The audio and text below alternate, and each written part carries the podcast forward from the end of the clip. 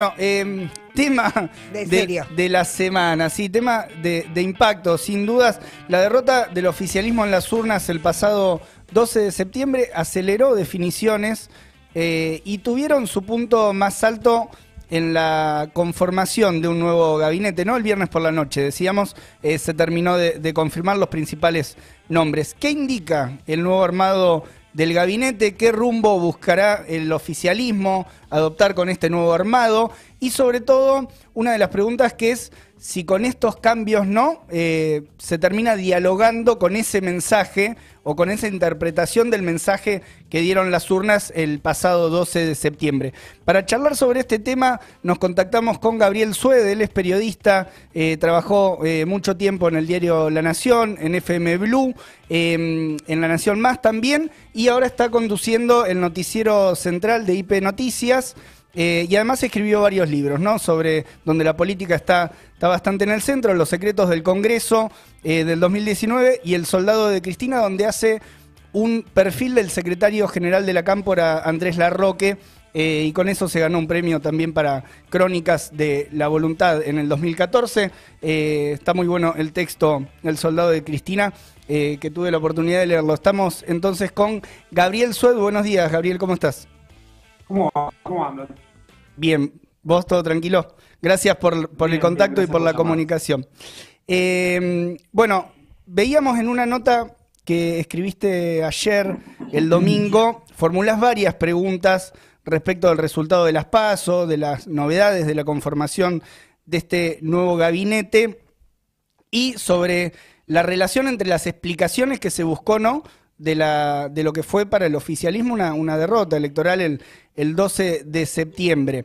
Eh, ¿Cuáles fueron esas distintas explicaciones eh, que te parece que hubo desde el punto de vista del oficialismo en la, en la coalición gobernante, esas distintas interpretaciones sobre, sobre lo que dieron, lo, lo que dio el resultado del 12 de septiembre? Bueno, eh, la diferencia de diagnóstico es lo que mm, generó toda la pelea política que hubo durante la semana, con estas puestas a disposición de renuncia, después con la carta de Cristina. Eh, había un diagnóstico más eh, compasivo de parte de Alberto Fernández acerca de que no había sido tan grave eh, la derrota y que se podía esperar hacer un cambio de gabinete después del 14 de noviembre. Esto es lo que generó la reacción de, de Cristina Kirchner, que eh, forzó que el cambio de gabinete fuera ahora. Eh, un par de cosas para decir. Eh, primero sobre la conformación del gabinete, que no sé cómo lo habrán analizado ustedes, pero termina respondiendo más a tratar de eh, gobernar las tensiones internas dentro del frente Sí. eh, que a imprimir un cambio en la gestión. No hay ningún ministro de los que hayan designado, quizás eh, en la educación sí tiene como una trayectoria muy valorada en ese ámbito. Eh, el resto son dirigentes eh, que están un poco de vuelta en su carrera política. Eh, Aníbal Fernández, que ya estaba de panelista en la televisión, Julián Domínguez, Daniel Filmus, incluso, que era funcionario, es funcionario, pero como que había atravesado ya muchas etapas de su carrera política eh, y estaban de vuelta. Y mm, lo que también tienen en común como característica es que pareciera que Alberto Fernández buscó ahí dirigentes que no respondieran directamente al mando de Cristina, que tampoco respondieran directamente al mando de Sergio Massa, Mm. que pudieran ser considerados como propios en algún punto, eh, pero lo extraño es que si el diagnóstico del kirchnerismo y el que finalmente termina derivando en este cambio de gabinete es que el problema era la política económica, no se toca ninguna pieza del gabinete económico. Mm. Por eso mm, habrá que ver qué, qué resultado tiene esto, si es que tiene alguno, eh, y si es que no hay alguna otra crisis más adelante. Te, te hago otra pregunta con respecto a lo que vos decías de los cambios en el aspecto económico. ¿Qué posibilidades de ese cambio en la política económica, eh, económica abre el camino a figuras como Mansur, Fernández o Domínguez? Bueno, ninguna porque el gabinete económico no se tocó.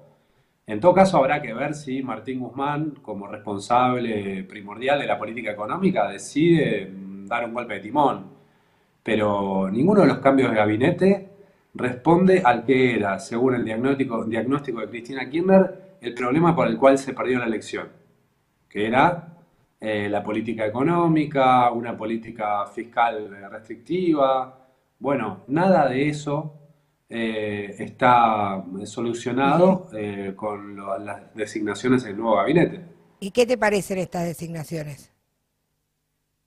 Ya te digo, me parece que, mm, son designaciones que apuntan a tratar de resolver las tensiones internas dentro del frente de todos. No están pensando en em, mejorar la gestión. Y de eso, eso fue un gran problema para el gobierno durante estos dos años que muchas decisiones estuvieron muy atravesadas por las tensiones internas y que esas tensiones internas eh, entorpecieron la gestión. Porque a veces para tomar una decisión, eh, para cambiar un ministro como el de justicia, estuvieron 10 días, eh, para mandar un proyecto de reforma de justicia estuvieron, no sé, 6 meses, para modificar la fórmula de movilidad jubilatoria también hubo varios idas y vueltas. Entonces es un gobierno que tenía ya ese problema, al que las tensiones internas le dificultaban la gestión y a la hora de hacer un cambio de gabinete, Claro, eh, estamos en comunicación con Gabriel Sued, eh, analizando un poco eh, lo que dejan, sobre todo la, conformación del nuevo gabinete, no como, como producto de lo que fue el resultado electoral. Vos comentabas recién, Gabriel, este problema de, la gestión ¿no? y, de cómo puede o no repercutir estas, estas modificaciones en el gabinete en la gestión.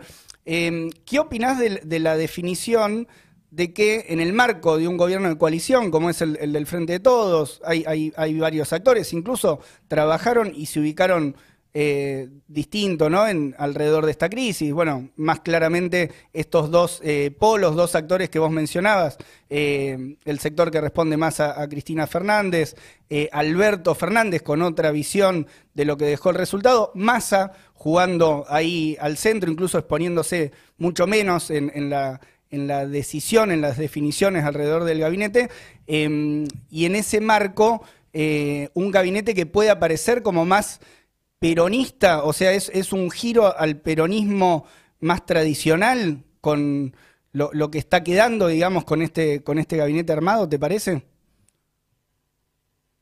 Mira, eh, se puede hacer esa lectura, pero yo creo que mm, lo que determina la selección de los nuevos ministros es que Alberto Fernández buscó figuras sí. Eh, que no sean, eh, digamos, dirigentes que responden directamente a Cristina ni a Sergio Massa. Digamos, intentó preservar su cuota de poder dentro del gabinete mm.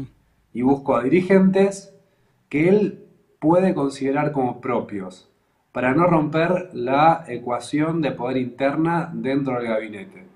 Y no está, no está sobreestimando su, su capacidad, digamos, para, en última instancia, conducir a ese sector que, porque digo, el núcleo del albertismo es un núcleo eh, quizás más, más preciso, esa, esa, esa conformación, esos márgenes, ese contorno del albertismo hasta el momento estaba bastante reducido en un sector de, funcionarios. Digo, no, no, me imagino quizás a un Aníbal Fernández, a un Domínguez, eh, como parte de una tropa propia albertista.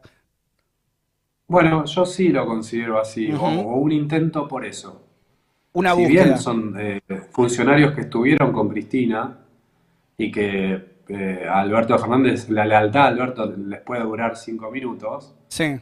Eh, hoy en día son dirigentes que en el universo amplio del peronismo no estaban bajo la órbita de mando de Cristina. Hoy, ¿eh? No te digo que, que Aníbal no sea kirchnerista, eh, pero digamos que hoy no, no era parte de ese dispositivo.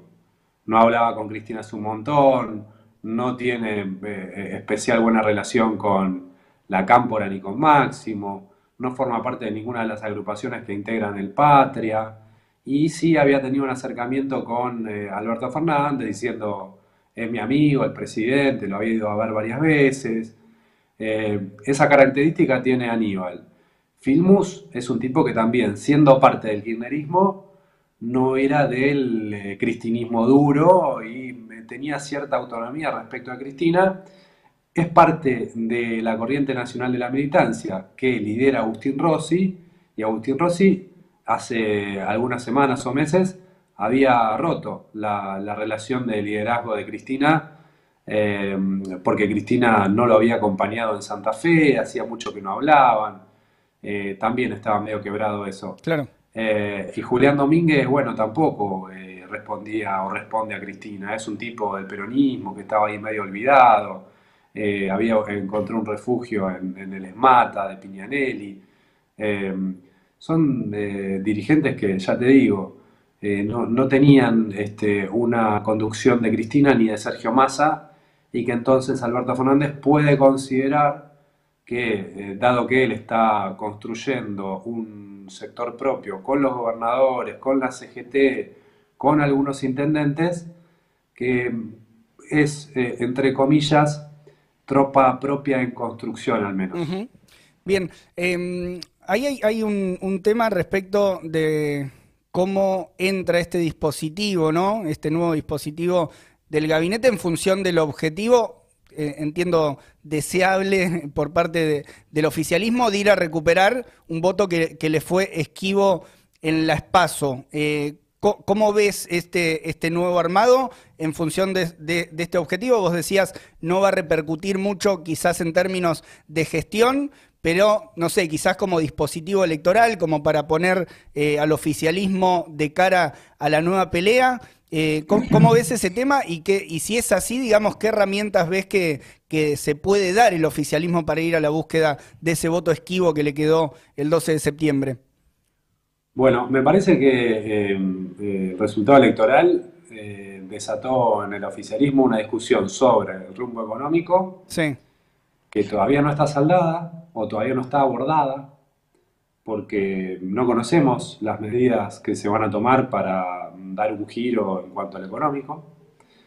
Y también generó una crisis política que sí me parece que se recondujo o más o menos quedó eh, no sé si saldada, pero enmendada, emparchada con estas nuevas designaciones en el gabinete. O sea, Cristina Kirchner, ¿qué quería? Un giro en lo económico y un cambio de gabinete. Eh, Alberto Fernández resolvió el cambio de gabinete nombrando a dirigentes que no le responden directamente a Cristina, intentando mm. mantener el equilibrio dentro del gabinete el cuestionamiento sobre la política económica todavía no, obtuvo respuesta. Desde los nombres no, no, hay ninguna respuesta porque mantiene intacto el gabinete económico. Habrá que ver desde las políticas si hay una respuesta a eso. Ahora, hubo cierto repudio por un sector importante del progresismo, mismo el colectivo de, actrices argentinas que son parte eh, también una gran parte del kirchnerismo que sí repudió a una designación como la de Mansur. ¿Vos qué opinas de eso? Que es un tema muy secundario, de tercer orden en este momento para los intereses del oficialismo. Digamos que es una contradicción que se van a tener que comer.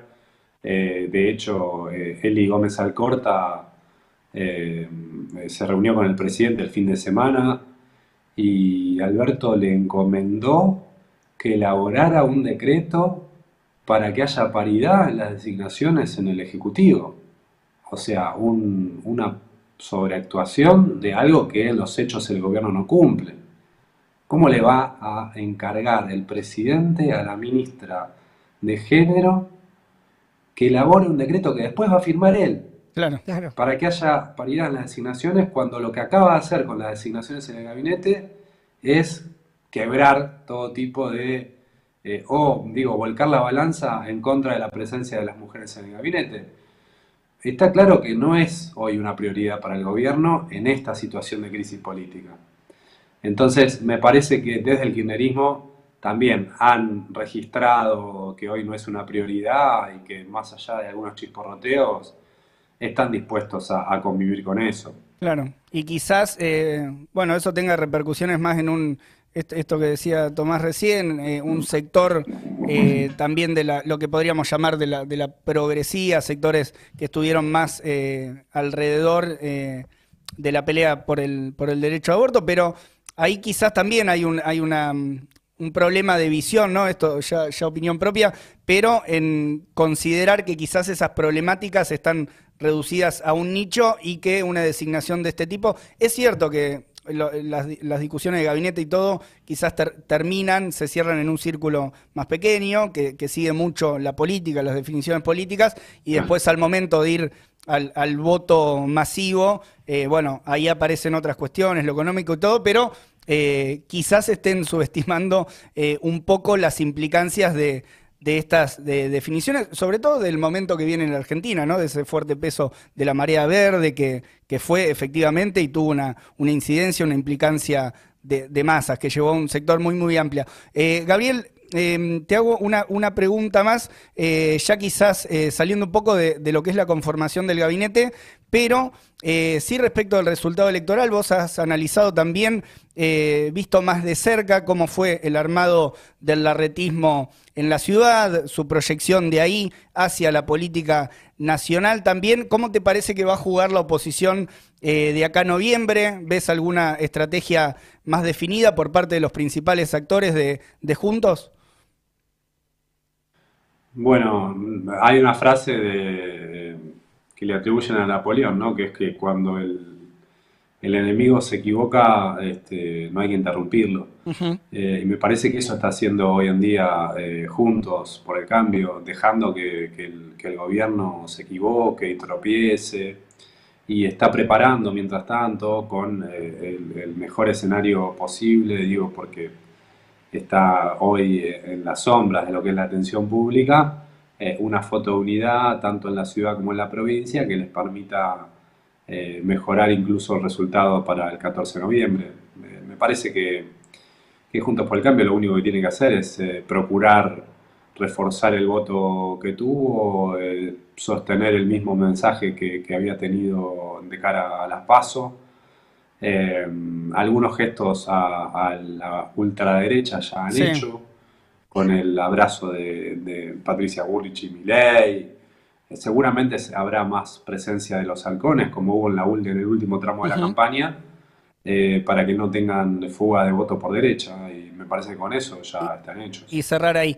¿Y mm, te parece que en estas eh, definiciones y con, este tipo de conformación de gabinete, por esto que charlábamos antes también, queda un espacio a la izquierda del gobierno? Eh, Tolosa Paz había recuperado esa esa frase, ¿no? De que a la izquierda del kirchnerismo estaba la pared, la volvió a mencionar eh, antes de la campaña de las PASO.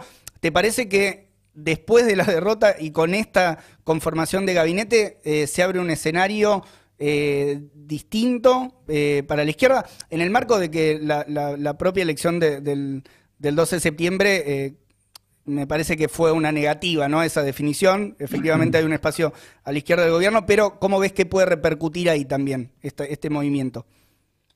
Bueno, eh, digamos que el, 12 de septiembre se notó que había eh, un desencanto de un sector muy grande del electorado con el gobierno. Eh, y si analizamos los números, Juntos por el Cambio no tuvo un porcentaje mayor de votos que los que había conseguido en el 2019 y en el 2017. Es decir, que el resultado electoral se explica más, más que nada por la, eh, la caída eh, electoral, el, derrumbe electoral del peronismo en estas elecciones. Y sí, mucho de ese desencanto derivó en un voto para la izquierda. Eh, a nivel nacional se nota, ¿no? Donde ya la ultraderecha no, no tiene tanta presencia.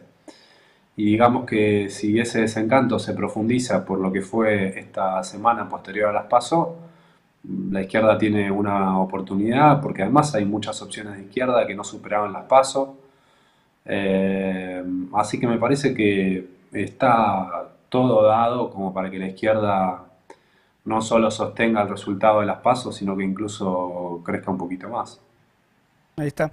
Bueno, eh, Gabriel Sued, eh, periodista, ahí estábamos analizando un poco los resultados que quedan eh, de la elección y la conformación del nuevo gabinete. Obviamente eh, esto tendrá más, más repercusiones. Hoy está el anuncio oficial y bueno, preparados, eh, así como nos tiene acostumbrados la política en nuestro país, a cambios bruscos de acá hasta noviembre también. Te agradecemos mucho, mucho por tu tiempo. Un gusto charlar con vos, Gabriel.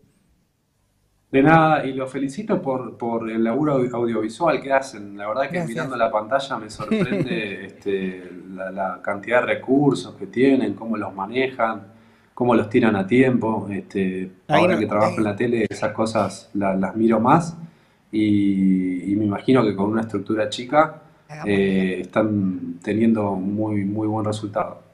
Ah, Eh, ah, yo quiero hacerte la consigna del día antes de irte, Dale, Gabriel. dale. O sea, la consigna tiene que ver con el rock nacional. Estamos haciendo una encuesta de cuál es la mejor banda, si son Soda Stereo, Los Redondos, Sumo o alguna otra que quieras mencionar. Mm, Yo ahí no tengo ninguna duda que son los redondos. ah, ¿Viste? cerró, Vamos cerró filas. Cerró filas. cerró filas con los redondos. Con Jessica. Ahí va. Gracias, gracias, Gabriel. Un abrazo grande. A ustedes. Saludos.